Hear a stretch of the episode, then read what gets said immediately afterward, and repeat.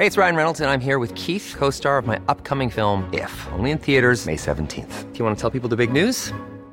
All right, I'll do it. Sign up now and you'll get unlimited for $15 a month in six months of Paramount Plus Essential Plan on us. Mintmobile.com slash switch. Upfront payment of $45 equivalent to $15 per month. Unlimited over 40 gigabytes per month. Face lower speeds. Videos at 480p. Active Mint customers by 531.24 get six months of Paramount Plus Essential Plan. Auto renews after six months. Offer ends May 31st, 2024. Separate Paramount Plus registration required. Terms and conditions apply if rated PG. Te lo cuento. Tu dosis diaria de noticias. Es lunes 13 de mayo. Esperamos que hayas tenido un buen fin de semana. Aquí en Te lo cuento te vamos a contar las noticias que tienes que saber para iniciar tu día y la semana. T-minus 90 seconds and counting. All systems are go. We're about 90 seconds from the launch of Space Shuttle Discovery.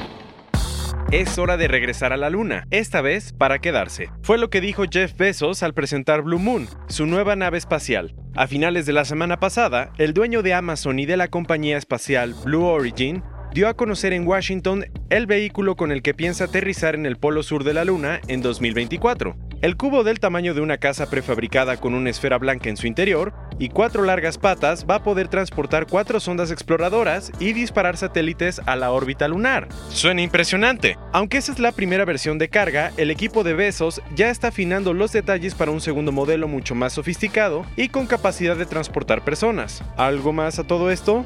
Sí, el motor de Blue Moon se va a poner a prueba en verano y si todo sale bien, Blue Origin va a ponerlo a la venta a otras compañías espaciales. Con este anuncio, Bezos se suma a la carrera de magnates como Elon Musk que quieren conquistar otros planetas. Jeff va a la delantera, pues está desarrollando la nave espacial suborbital reutilizable New Shepard y el cohete New Glenn. ¡Wow!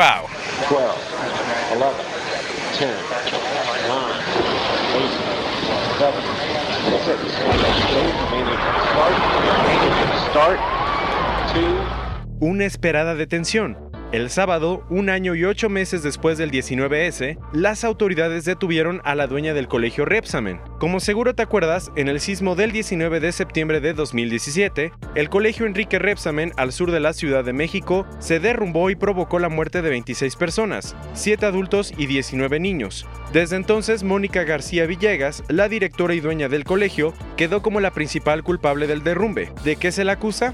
De homicidio culposo y además tenía una orden de aprehensión por irregularidades en los permisos de construcción del instituto. Sí, resulta que los daños en el Repsamen no fueron causados solo por el terremoto, sino por irregularidades en la construcción, en los permisos y en la verificación de seguridad del edificio. El problema fue que García Villegas se escapó y hasta este fin de semana fue que la Procuraduría Capitalina la pudo encontrar. Aunque las autoridades explicaron que la detuvieron gracias a una denuncia anónima, la defensa de la directora dijo que ella se entregó voluntariamente para enfrentar su proceso penal. Pasándonos a otros cuentos, ¿percibiste un ambiente brumoso y un olor a quemado este fin de semana en la Ciudad de México? No eres el único. Según lo que confirmó el gobierno, hubo al menos 20 incendios que afectaron la calidad del aire en la capital este 10 y 11 de mayo. ¿Tantos? Sí, de acuerdo a lo que explicaron las autoridades, se reportaron tres incendios en pastizales, cuatro en lotes baldíos, dos en casas y un incendio forestal.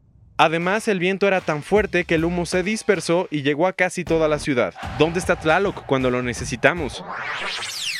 Como te contamos la semana pasada, Sudáfrica tuvo elecciones generales y finalmente ayer los resultados oficiales llegaron. ¿Y quién ganó? Con el 57% de los votos, Cyril Ramaphosa, el actual presidente y líder del Congreso Nacional Africano, CNA, fue declarado el triunfador. En su primer discurso después de haber ganado, el sudafricano dijo que su partido tiene que renovarse para limpiar todo lo malo que tiene, como varias acusaciones de corrupción, y que su gobierno va a acabar con la corrupción, les guste o no a los demás. Cerrando las noticias el día de hoy, el tenista número uno del mundo, Novak Djokovic, ganó este domingo el Madrid Open. Resulta que el serbio consiguió su segundo título de la temporada al ganar la final del torneo ante Stefano Tsitsipas, 6-3 y 6-4. Los detalles es que Djokovic no se dio ningún set en el torneo y al ganar empató a Rafael Nadal como el tenista que más Masters 1000 ha ganado. ¡Felicidades! Ahora dos semanas del Roland Garros, el deportista se perfila como uno de los favoritos para ganar el siguiente torneo. Esta fue tu dosis diaria de noticias con Te lo cuento. Yo soy Diego Estebanés, dale click, escúchanos mañana y que tengas un buen inicio de semana.